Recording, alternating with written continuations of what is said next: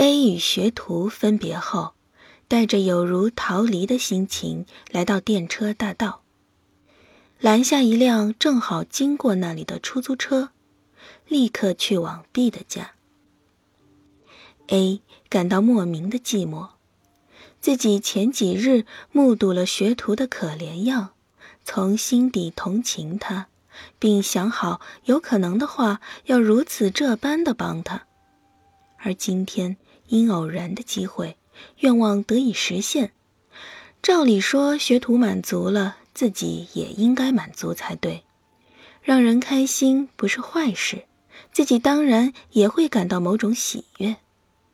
然而实际又如何呢？这莫名寂寞且难挨的心情，究竟由何而来？正好与不为人知的做了坏事后的心情很相似。他心想，说不定是自己抱有做了善事的奇怪意识，而受到了本心的苛责、背叛以及嘲笑，才感受到如此寂寞的心境吧。若把做过的事看得渺小一些、轻松一些的话，或许就不会觉得异样。只是自己在不知不觉间拘泥于此。总之，自己并没有做见不得人的事，至少不必留下不快之感。那天是有约前往，B 已等候在家。到了晚上，两人坐上 B 家的汽车，外出去听了外夫人的音乐会。深夜，A 回到家中。在与 B 见了面，聆听了外夫人那强有力的独唱后，他莫名寂寞的心情几乎得到了平复。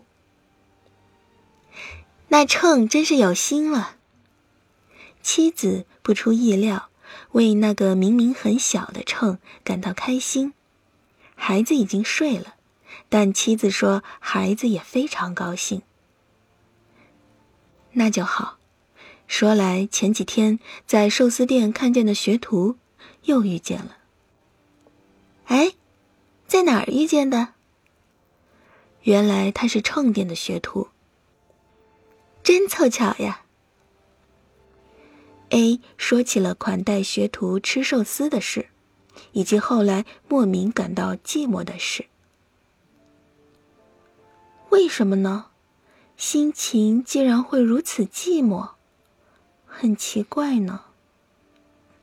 善良的妻子担忧的皱起了眉头，他像是做了一番思考，然后忽然开口道：“嗯，我理解你的心情，的确会有这样的事，说不明白，但似乎有过这种体会，是吗？嗯，确实有过这种体会。”毕先生是怎么说的？我没对毕说起见到学徒的事。哦，不过学徒一定非常开心吧？那样意外受到款待，不论谁都会很开心吧？换了我也会领情的。那家店的寿司可以打电话叫外卖吗？